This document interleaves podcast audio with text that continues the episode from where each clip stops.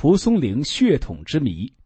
蒲松龄是清朝著名的文言小说作家，他作品《聊斋志异》闻名于海内外。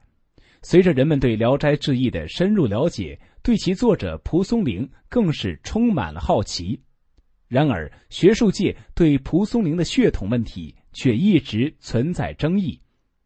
有说法认为蒲松龄是蒙古族人，《蒙古族简史》中记载，蒙古族文学家蒲松龄把采自民间的事编写成《聊斋志异》，借以反映社会现实，内容生动有趣。在陆大荒的《蒲柳泉先生年谱》中也说，相传元朝即将灭亡的时候，蒲氏曾经将遗孤改换名姓，寄养在杨氏处。后来到了明朝洪武年间，才改回自己的蒲姓。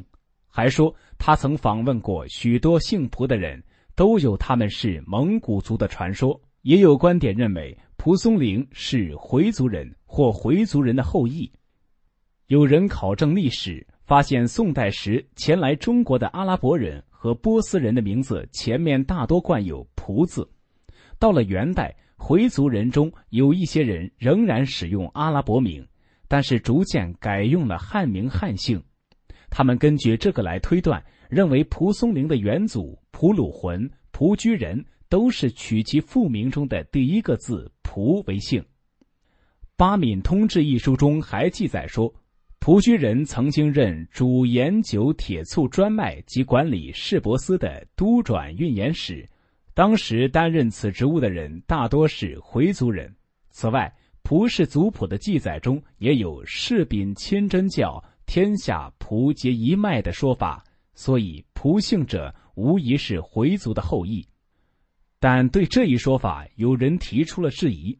人们分析了《聊斋志异》，发现在这部作品中。蒲松龄毫无顾忌地提及了佛教、道教及俗话中传说的城隍、判官、阎王等，由此就可以判断蒲松龄绝不是信奉伊斯兰教的回族人。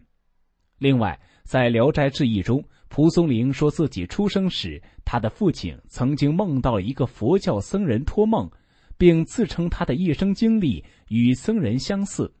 可见，蒲松龄全家尊信的是佛教，而不是回教，因此蒲松龄也就不可能是回族人。